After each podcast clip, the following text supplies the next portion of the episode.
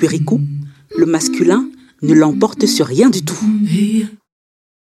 Contes et légendes du Quirikou, saison 3, épisode 5, Cendrillon du ghetto.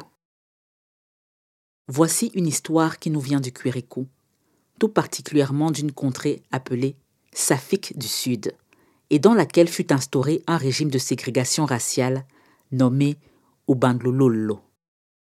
Des centaines de familles sur un paquebot de croisière du nom de Mousk à terre avaient quitté leurs contrées froides et grisâtres pour voir un peu ce qui se passait sous les tropiques. Elles avaient fait escale dans une région où prospéraient plusieurs cultures et royaumes, où la faune était pittoresque et la végétation luxuriante. En voyant cela, elles s'étaient dit C'est magnifique par ici Et encore, t'as pas vu le sous-sol Tu sais quoi? Fin de la croisière. On ne bouge plus d'ici. Je ne sais pas comment on va l'expliquer à nos employeuses au pays, on travaillera en full remote, on trouvera bien une solution. Mais ici, c'est chez nous maintenant.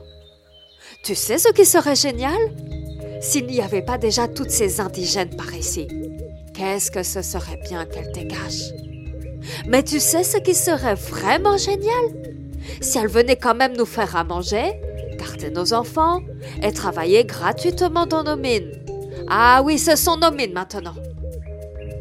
Tu sais ce qui serait vraiment, mais alors vraiment génial, si on les obligeait toutes à vivre dans des bidonvilles et qu'on instaurait nos lois pour contrôler qui a le droit de quitter le ghetto, quand, pourquoi et comment? Mais tu sais ce qui serait vraiment, mais alors vraiment, mais alors vraiment génial, si on construisait le bidonville de telle façon qu'en cas de soulèvement, un seul point d'entrée pourrait suffire à le décimer entièrement. Aussitôt dit, aussitôt fait. Le paquebot mousquetaire rentra tout vide à son port de départ, enfin vide. Abandonnant ses humaines sur ces terres paradisiaques, il rapporta deux trois broutilles, trois fois rien. Des diamants, de l'or, du chrome, du manganèse, du platine, du vanadium, du palladium, du zirconium, de la vermiculite, de l'ilménite, du rutile et du minerai de fer, en échange de leurs énergies renouvelables.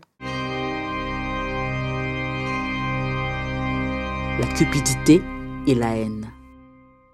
L'équilibre qui se mit en place n'était pas vraiment, mais alors vraiment génial pour tout le monde, la grande majorité des habitantes de la région furent expropriées et enfermées de force dans des bidonvilles, condamnées à mener une vie d'extrême indigence du fait de la richesse de leur mélanine, de la puissance de leur chevelure, des courbures de leur corps, de leur maîtrise de plusieurs langues, de leur savant mélange d'épices en cuisine, de la variété de leur spiritualité, de celle de leur sexualité, de leur disposition à trouver de la joie en toutes choses, et des pas de danse sur toutes les musiques. C'est dans ce contexte de Ubanlololo que Djabou était né, dans un ghetto, une peau noire et un orphelinat. Du plus loin qu'elle s'en souvenait, elle avait toujours vécu dans cet orphelinat appelé Inkululeko, signifiant libération, financé par la générosité et la solidarité du Botswana, de l'O-Mozambique et de nombreuses autres contrées voisines. Du haut de ses 14 ans, Djabou n'aurait échangé sa vie à l'orphelinat Inkululeko contre aucun autre scénario. C'était un orphelinat où régnait l'amour. Dès l'âge de 8 ans, on avait l'opportunité d'endosser l'une des plus belles responsabilités qui soit, le rôle de grande Adelphe. On lui avait attribué une petite sœur de 8 ans sa cadette, et elle s'en occupait depuis son arrivée à l'orphelinat Inkululeko. La petite s'appelait Kaya, était têtue comme une mule, mais tellement vive d'esprit. Djabou s'efforçait à être une élève studieuse parce qu'elle voulait que Kaya le soit aussi. On les entendait se disputer en faisant leurs devoirs ensemble, mais au moins, les devoirs étaient faits. Et l'amour était toujours là entre les deux sœurs d'orphelinat. Kaya était née avec une maladie génétique héréditaire qui affectait majoritairement les Safo descendantes et les ressortissantes de la région du Kuiristan. Elle suivait un traitement coûteux que seule la générosité intercontrée pouvait financer. L'infirmier de l'orphelinat Inkululeko lui administrait son traitement et Djabou était toujours présente pour observer la scène attentivement, car un jour, ce serait à elle de le faire. Kaya était la famille de Djabou, et Djabou, celle de Kaya. Kaya suivait sa grande sœur partout, mais ça ne l'empêchait pas de faire mille et une bêtises. Elle venait la voir jouer lors des tournois de basket, et pendant que Djabou se concentrait pour un lancer franc, tout le quartier entendait Kaya pousser un cri d'animal sauvage imité à la perfection. Ça pouvait être le barrissement du rhinocéros blanc, le hennissement du zèbre ou l'aboiement inénarrable du suricate. Et ça faisait rire tout le monde, à commencer par Kaya, même l'arbitre, l'équipe de Jabou, le camp adverse, les supporters, tout le monde, mais pas Jabou. En plus du basket, Chabot jouait aussi dans les pièces de théâtre sans queue ni tête qu'écrivait sa petite amie Tabissa et devait soudoyer Kaya pour qu'elle ne vienne pas aux représentations. Le soir après le repas, les ados pouvaient traîner un peu avec les bénévoles de l'orphelinat pendant que Kaya et les plus petites se brossaient les dents, se vidaient la vessie et se mettaient au lit. Mais Kaya s'échappait toujours de son dortoir pour suivre Jabou en douce et écouter les histoires de sorcellerie que racontaient le soir aux ados, les adultes qui faisaient bénévolement tourner l'orphelinat Inkululeko. Elle entendait Jabou clamer qu'elle n'y croyait pas une seconde et répondait un audible Moi non plus depuis sa cachette. Mais aucune des deux sœurs ne parvenait à fermer l'œil de la nuit. Les seuls moments où Kaya laissait Jabou tranquille étaient quand tout l'orphelinat dormait et Jabou et Tabissa s'échappaient de leur dortoir pour se retrouver dehors, à leur endroit secret, celui où elles décidèrent ensemble de se marier quand toutes les deux seraient majeures. À chacun de leurs rendez-vous nocturnes, Jabou et Tabissa s'allongeaient sur le dos dans des directions opposées et leur corps, qui ne se touchait que par les oreilles, formait un papillon. Et dans cette position, les deux adolescentes racontaient à la lune le déroulé de leur journée. Jabot menait une vie comblée dans le bidonville. Elle avait un toit au-dessus de la tête, au moins jusqu'à ses 18 ans. Elle avait Kaya, Tabissa, toutes les amies et les bénévoles de l'orphelinat Inkululeko. Elle avait le basket, l'amour, la santé et des goûts simples. Son plat préféré était la madombe. Son animal préféré était le superbe Knisna laurier, oiseau qu'elle n'avait pas encore eu l'honneur d'entendre chanter. Sa chanson préférée était Sweet Mother, I No Go Forget You, et elle ne l'avait entendue qu'une fois, il y a de longues années. Jabou aimait se couper les cheveux courts et elle soignait religieusement ses coupes asymétriques que même Tabissa n'avait pas le droit de toucher. Il n'était pas rare de la voir avec un livre à plat sur la tête pour cultiver l'ordre et l'harmonie dans son bloc capillaire. Jabou n'avait pas beaucoup de vêtements. On la voyait le plus souvent en tenue de basket et sur les terrains, quand elle n'était pas à l'école. Comme à l'école, les enfants de l'orphelinat Inkululeko étaient répartis par groupe d'âge. Il y avait les moins de 3 ans, tranche d'âge dans laquelle Jabou et Kaya étaient devenues orphelines. Les 4 à 7 ans, les 8 à 11 ans, tranche d'âge dans laquelle on pouvait devenir grande adelphe, les 12 à 15 ans, tranche d'âge dans laquelle on pouvait traîner avec les bénévoles le soir, et les 16 à 18 ans, tranche d'âge dans laquelle on pouvait enfin goûter à la vraie vie. Jabou avait hâte d'intégrer le groupe des aînés. Tabissa y était depuis cette année et ça avait l'air trop bien. Pas de couvre-feu, un libre accès aux préservatifs, oui oui, une sortie en ville hebdomadaire sans chaperonne. Les aînés étaient traités comme des adultes. Mais bientôt, elles seraient majeures et devraient se débrouiller pour survivre loin de la protection, du cadre et de la stabilité de l'orphelinat Inkululeko. À moins d'être adoptées avant par une vraie famille. Comme beaucoup d'enfants dans l'orphelinat Inkululeko, Jabou avait renoncé à l'idée de se faire adopter. Les familles des contrées voisines avaient leurs propres orphelines, et les familles du bidonville souffraient bien assez de leur famine. Les seules personnes en Safik du Sud à avoir les moyens de faire famille étaient les envahisseuses, mais celles-ci ne s'intéressaient qu'aux enfants qui leur ressemblaient. Elles adoptaient dans l'orphelinat de la ville, ou retournaient sur leur continent pour amener avec elles des têtes blondes qui n'avaient pas demandé à faire le voyage, encore moins à être adoptées. Mais Jabou ne les plaignait pas, car ces têtes blondes avaient le droit de nager dans des piscines, de courir le long de la mer, de s'asseoir dans les cinémas. Elles avaient des parents, leur propre chambre, des armoires remplies de leurs vêtements. Le matin, on leur demandait ce qu'elles souhaitaient manger à midi. Elles ne partageaient pas leur repas avec 99 autres enfants, ne cachaient pas leurs crunchies sous l'oreiller pour être sûrs d'en avoir encore le lendemain, et n'étaient pas réveillées par le passage de souris voleuses sur leur lit au milieu de la nuit. Elles pouvaient errer dans la rue, faire du lèche-vitrine, faire la queue chez la marchande de Cook Sisters, sans craindre d'être arrêtées, enlevées ou tabassées par la police pour n'avoir pas respecté les lois sévères du Ubandololo. Seuls les habitants des bidonvilles étaient menés à la baguette par la police du Ubandololo. On n'exigeait pas des envahisseuses quelque discipline que ce fût. Les envahisseuses avaient tout ce qu'elles pouvaient désirer, et rien à envier aux bidonvilles, enfin, presque tout, et presque rien.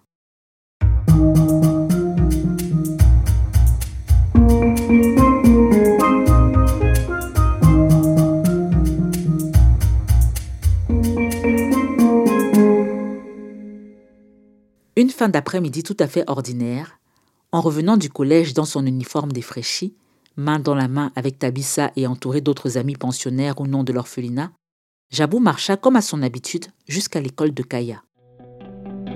Tabissa y avait son petit frère biologique. Les copines avaient leurs petites adelphes aussi. Jabou avait Kaya. Toutes les enfants qu'on attendait sortir de l'école, sauf Kaya après avoir grondé Kaya une fois, deux fois, trois fois pour lui signaler sa présence. Jabou finit par entrer dans l'établissement pour voir quelle bêtise la petite était encore en train de faire. L'école primaire était encore plus vétuste qu'au temps où elle la fréquentait. Mais à cette époque, elle n'avait prêté aucune attention à la peinture rose qui se décollait des murs ni au cafard qui longeait la rigole. Elle chercha dans les yeux des institutrices qu'elle croisa sous le préau une étincelle rassurante ou au pire, une ombre de mauvais augure qui pourrait l'éclairer sur les raisons de l'absence de sa petite sœur.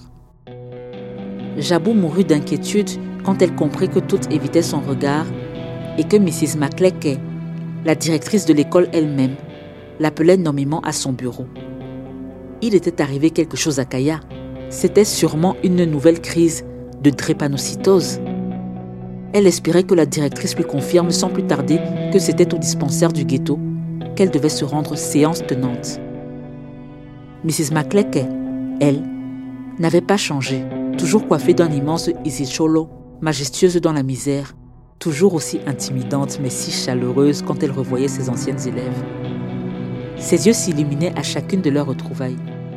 Jabou était surtout intimidé, pour ne pas dire traumatisé, par le souvenir de la main de fer que Mrs. McLeckey avait eue et qu'elle avait toujours entre 7 et 17 heures. Elle ne se laisserait pas avoir par la quantité d'étoiles dans son regard heureux. Jabou se mordait l'intérieur de la joue pour ne pas presser la directrice de cracher le morceau. Mrs. McLeckey prenait bien son temps avec ses gestes lents et sa sollicitude inopportune. Mais Jabou Lily, tu as encore grandi, ma fille. C'est le basket qui te fait grandir comme ça. Sûrement mes gènes, Mrs. McLeckey. Je cherche. Est-ce que je t'ai autorisé à être plus grande que moi? Non, Mrs. McLeckey. Au fait. Mais tu as raison, continue de pousser. Cette contrée aura besoin de toutes les tailles et de toutes les corpulences lors de la révolution. Hmm. Avec ta longueur, tu porteras une personne frêle sur tes épaules et vous serez la tour d'observation que le ghetto n'a pas le droit de construire. Vous nous alerterez sur ce que mijote l'envahisseuse. Hmm. Pas de souci, Mrs. McLeckey. Dites. Et comment elle va la petite Abissa? Ne me dis pas qu'elle a grandi comme toi. Elle n'osera jamais être plus grande que vous, Mrs. McLeck. En parlant de petite... Tabissa et Jaboulile, toujours en train de vous chamailler quand vous étiez petite. Ah bon, Mrs. McLeck Je trouve que Kaya a pris son tempérament. Maintenant que vous le dites, Mrs. McLeck, à ce propos... Je n'aurais jamais parié que vous deviendrez meilleures amies. Tabissa est ma fiancée, Mrs. McLeckey. Vous êtes très jeune et le monde est très grand quand on sort du ghetto. C'est la petite Kaya que tu cherches, je suppose. Hmm? Oui, Mrs. McLeckey, c'est ma sœur. Est-ce qu'elle a refait une crise? Dois-je me rendre au dispensaire? Au dispensaire? Non, pas la grâce de ses ancêtres. Assieds-toi, Jabou Lélé. Jabou était si soulagée qu'elle fut à deux doigts de défaillir. Les crises drépanocytaires étaient mortelles. Jabou savait que la mère de Kaya en avait fait une en couche. C'était une maladie qui lui était étrangement familière et qui l'avait tout de suite rapproché de cette nouvelle née prématurée. Kaya était en vie. que les ancêtres soient loués. S'asseoir n'aurait pas été de refus, mais si Jabou prenait place dans le bureau de Mrs. McLeckey, elle en aurait pour au moins une heure pour lui tirer les verres du nez. Je crains de ne pas pouvoir m'asseoir, Mrs. McLeckey. Je suis attendue. S'il vous plaît, dites-moi ce qui est arrivé à ma sœur. Tu mérites de le savoir, Jaboulile. Tu es grande et je te fais confiance pour placer l'intérêt de ta sœur avant le tien. Hmm. Mrs. McLeckey, Nous avons reçu toute l'après-midi la visite de Mr. Zikali, le directeur de votre orphelinat, accompagné de deux envahisseurs qui souhaitaient rencontrer des orphelines à l'école et les regarder étudier. Tu connais Kaya? Elle n'a pas manqué d'attirer leur attention. Elle les a fait beaucoup rire. Jabou n'eut pas le temps d'écouter la suite de l'histoire. Elle détala à toute vitesse jusqu'à l'orphelinat, sans prendre le temps de s'arrêter devant Tabissa et les autres pour tout leur expliquer. Jabou courait très vite malgré ses sandalettes usées, prêtes à rendre l'âme. Les usagères de son pédibus tentèrent tant bien que mal de la rattraper. Jabou arriva la première devant un orphelinat anormalement calme.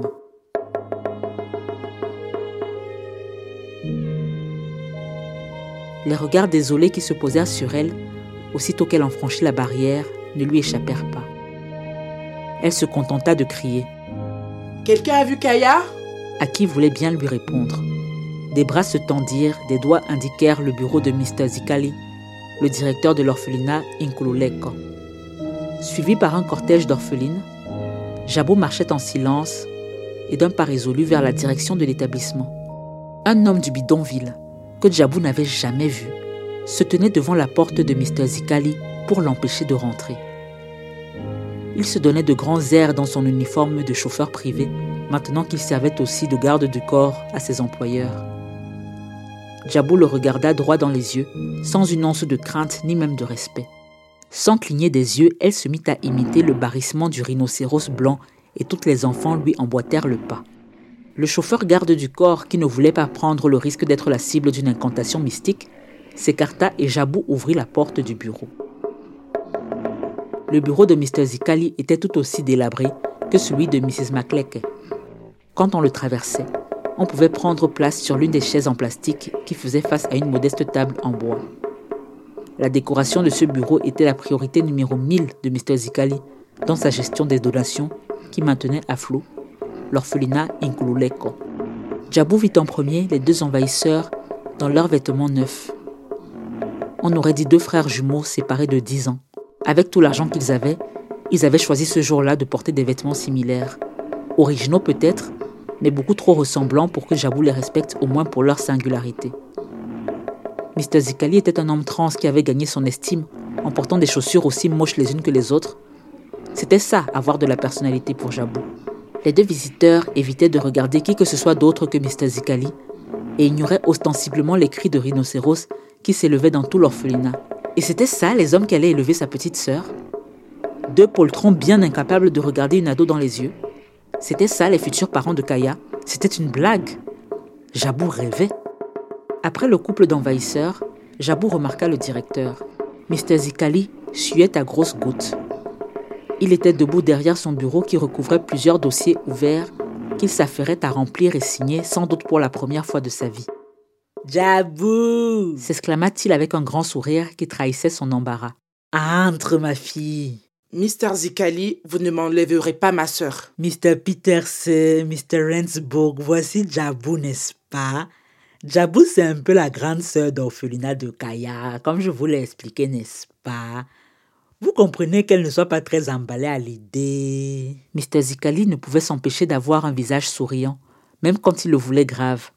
Pendant qu'il parlait, les deux intrus hochaient la tête, mais continuaient d'ignorer Jabou. Vous allez me faire ça, Mr. Zikali. Me donner une petite sœur dont je m'occupe depuis la naissance, me donner une famille, et me l'arracher pour la refiler à ces parfaits inconnus? Pourquoi ils auraient le droit d'avoir une famille et pas moi? Jabou, assieds-toi s'il te plaît. Arrêtez de me demander de m'asseoir. S'emporta Jabou. Jabou. Commença le directeur. Kaya est malade, n'est-ce pas? Elle a besoin de médicaments qui coûtent beaucoup d'argent, n'est-ce pas? Elle a besoin d'un foyer stable, aimant. Mais elle a un foyer stable et aimant, Mr. Zikali. Un foyer propre, salubre. Elle a besoin d'une famille en dehors de l'orphelinat Jabou. Une famille pour veiller sur elle même après ses 18 ans, n'est-ce pas? Kaya a besoin de vivre au moins jusqu'à l'âge de 18 ans, Jabou. Au moins. Et pour cela, elle a besoin d'accéder aux infrastructures de santé des envahisseurs. Des quoi? S'étonna un envahisseur. C'est ce que tu veux pour elle, n'est-ce pas? Il se trouve que ces deux messieurs, Mr. Rensburg et Mr. Peters, ont envie de fonder une famille. Ils auraient préféré adopter un bébé, mais la santé de Kaya est ma plus grande priorité. Je les ai emmenés à son école et sa personnalité les a tout de suite enchantés. Tu as élevé une petite sœur formidable, Jabou. Jabou secouait la tête. Non, Mister Zikali. Non à quoi, Jabou? Comment pouvez-vous faire confiance à nos envahisseurs? Elle a dit envahisseur? Oui, elle a dit envahisseur. Rugit Jabou en colère. Mister Zikali, je pense à Kaya. Oui, je veux la voir vieillir. Je veux la voir me taper sur le système dans une maison de retraite. Mais je veux aussi qu'on lui donne son mot à dire. C'est une personne, n'est-ce pas? Un être humain, n'est-ce pas? Je veux qu'on me laisse, moi, sa grande sœur, tester le terrain à sa place. Laissez-moi aller vivre avec ses envahisseurs, car je suis orpheline après tout. Laissez-moi voir comment ils me traitent et vous faire mes retours. Comme ça, vous pourrez savoir quels parents adoptifs sont des sociopathes narcissiques, racistes, abusifs qui exploiteront des orphelines comme leur cendrillon du ghetto personnel et lesquels feraient effectivement de bons parents. Les envahisseurs émirent des grommellements de protestation. Les orphelines qui s'agglutinaient à la porte du bureau répétaient les fins de phrases de Jabou. Mr. Zikali semblait réfléchir très attentivement aux suggestions de Jabou. On ne l'avait jamais vu si concentré. Son sourire constant s'effaça presque tout à fait. L'un des envahisseurs prit la parole. Mr. Tsekali, nous finançons votre mammectomie si vous nous laissez partir avec l'enfant aujourd'hui. Cette offre expirera dans précisément 5 minutes. Mes chéris, chers confrères, dit Mr. Zikali au chauffeur des envahisseurs. Ramène tes patrons à leur véhicule s'il te plaît. Nous avons fini. Et toutes les orphelines sautèrent de joie. Mr. Zikali, bredouilla l'autre envahisseur. Ce que mon mari essayait de dire? Mr. Rensburg, Mr. Peters, qu'est-ce qui vous amène à l'orphelinat Inkululeko exactement? C'est bien la première fois depuis la fondation de cet orphelinat qu'une famille de la ville s'intéresse aux enfants du bidonville. Un ange passa. Mr. Zikali lui-même sentit qu'il manquait quelque chose à sa phrase. N'est-ce pas? Figurez-vous, Mr. Tsekali, que nous aussi subissons une discrimination. Tout comme vous.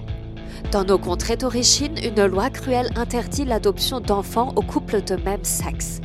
Et malheureusement, cette loi a été appliquée dans l'orphelinat de la ville. Mais vous, les indigènes, Les quoi?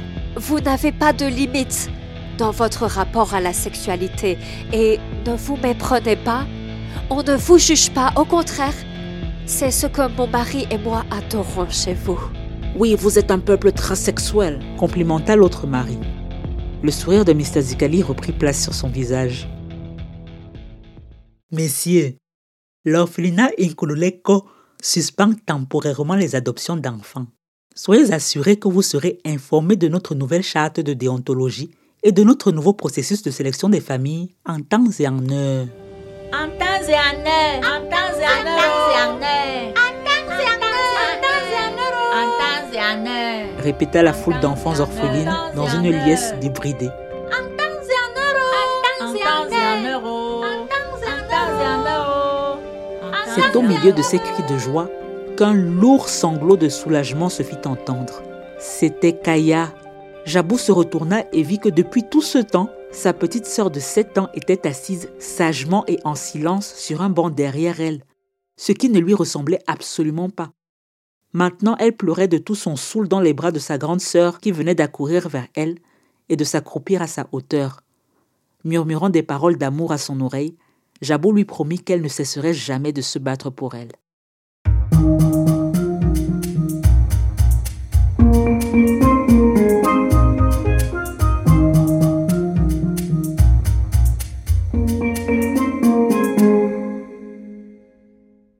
Jabou, les autres ados orphelines, les bénévoles et la direction de l'orphelinat Inkululeko formèrent un comité de réflexion. Ensemble, elles décidèrent des nouvelles conditions d'adoption des enfants du ghetto. Ce n'était pas souvent que le rapport de force était en leur faveur. les lois inhumaines des envahisseuses n'obligeraient jamais l'orphelinat Incluleko à servir inconditionnellement leurs familles homoparentales. Les envahisseuses n'allaient pas prendre le risque de voir des enfants autochtones fréquenter les mêmes écoles que les leurs. Il fut alors décidé que désormais, ce serait aux enfants du bidonville de choisir leur famille d'adoption. Les grandes sœurs, grands frères et adelphes d'orphelinat passeraient des séjours de 2 à 12 semaines chez les parents en observation, en prison sous nom de l'enfant plus jeune, et sauf contre-indication de cette dernière, si la famille passait l'étape de validation de l'aîné, elle se devait d'adopter conjointement l'enfant et son aîné.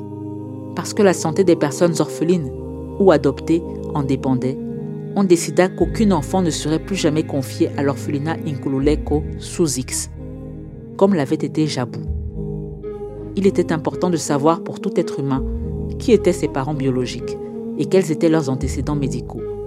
Et il n'y avait pas d'âge pour avoir le droit d'accéder à ces informations. Afin d'éviter d'être dépaysés et exposés au racisme de la ville, les enfants adoptés poursuivraient leur vie dans le bidonville ce serait aux envahisseuses d'emménager dans le bidonville si elles tenaient tant que ça à faire famille. La réforme des adoptions prévit enfin la construction au sein du bidonville d'un familistère par et pour les familles adoptantes. Le familistère serait un bâtiment résidentiel neuf, salubre et accessible aux fauteuils roulants, qui abriterait toutes les familles adoptant des enfants du bidonville.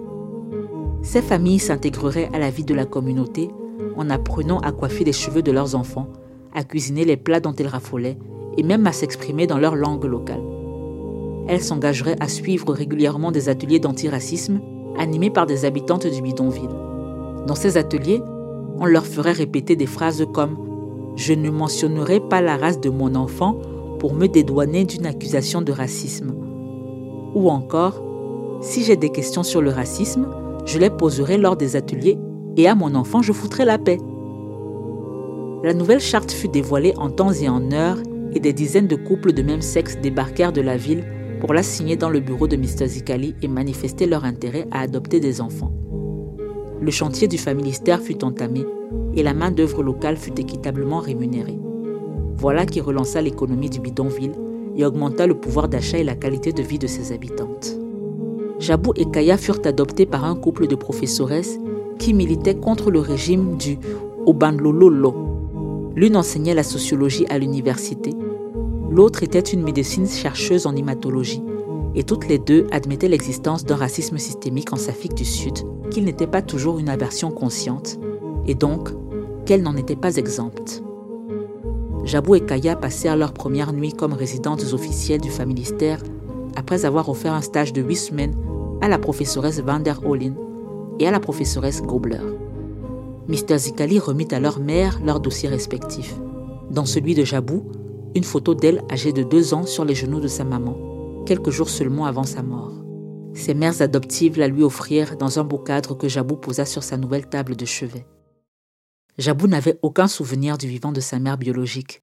Personne à l'orphelinat ne lui en avait jamais parlé, mais étrangement elle savait qu'elle avait été emportée par une crise drépanocytaire à l'âge de 36 ans.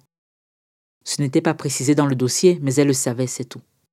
Elle espérait que Kaya vive au moins jusqu'à cet âge-là. Elle y veillerait. Pour cela, elle s'assurerait qu'elle se nourrisse bien, qu'elle privilégie des aliments anti-inflammatoires et qu'elle boive beaucoup d'eau. Et s'il lui arrivait le moindre accident, un ongle incarné ou une cheville foulée, Jabou supplierait les urgences de la recevoir en priorité, parce que la moindre infection pourrait lui être fatale. Pour une fois, Jabou ne se sentait plus seul à porter cette charge émotionnelle et cette responsabilité. Avoir deux mères l'aidait beaucoup. Son instinct, qu'elle n'ignorait jamais, lui disait qu'elle pouvait se fier à elle. Demain, la nouvelle famille irait déjeuner chez celle de la défunte mère de Kaya. Jabou avait tout organisé. Elle avait pensé que Kaya serait heureuse d'entendre des anecdotes sur sa mère et d'être entourée de personnes qui lui ressemblaient, probablement aussi têtues qu'elle. En montant dans la voiture de leurs mères adoptives, Jabou dit au chauffeur Nous allons à la réserve animalière voir la famille de Kaya. On va voir sa tante, Tata Rhinocéros. Non se plaignit Kaya. On va voir son cousin le lémurien. C'est pas vrai, ce n'est pas mon cousin. Et il n'y a pas de lémurien en Afrique du Sud. Elle se la pète parce qu'elle a des cousins à l'étranger. Tiens, il y a aussi tonton Zeb qui veut voir comment elle a grandi. Il dit que c'est lui qui lui a appris à hennir aussi bien. Tiens, Kaya, j'ai apporté des mouches que tu pourras envoyer à ton cousin à l'étranger.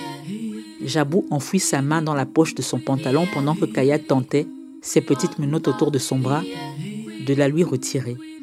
Un chahut s'éleva dans la voiture. Les filles, Gronda la professoresse Grobler, assise à l'avant, à la droite du chauffeur. Et le silence s'imposa.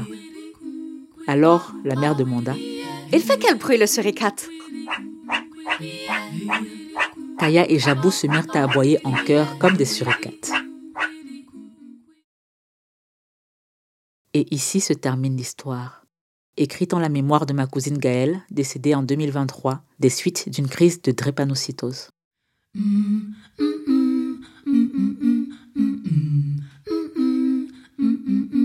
Mon adepte, ma sœur, songe à la douceur d'aller là-bas vivre ensemble.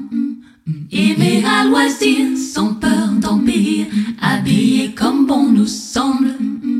Loin de ces racistes, classistes, validistes qui ici nous cassent les couilles. Rejoins les wokistes, les transféministes qui se cassent au oh,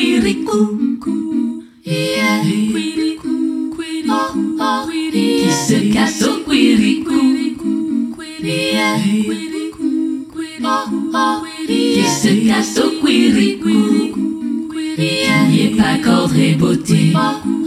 Sinon on s'y ferait chier. Qui est pas cordé beauté. Sinon on s'y ferait chier.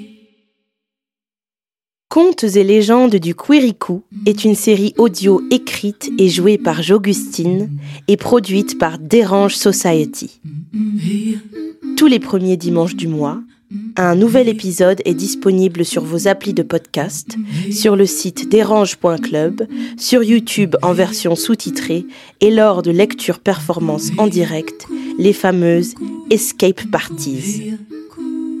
Cette saison 3 a pour thème Sacro-Sainte Famille. Elle n'aurait pas pu se faire sans le soutien de Google, de PRX et des abonnés Patreon de J'Augustine.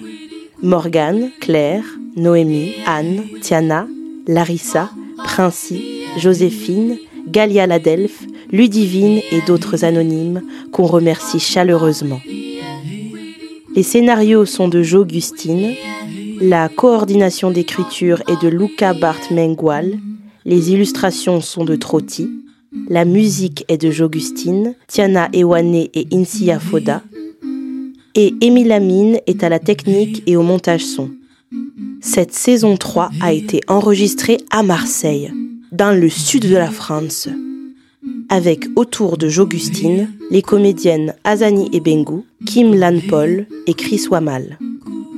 Pour nous soutenir sans dépenser un rond, mettez-nous 5 étoiles sur Spotify et Apple Podcast et abonnez-vous à notre newsletter Courrier du Queer sur dérange.club. Pour contribuer financièrement à la préparation de la saison 4 du Quirico, rendez-vous sur patreon.com slash jogustine. Parlez du Quirico autour de vous.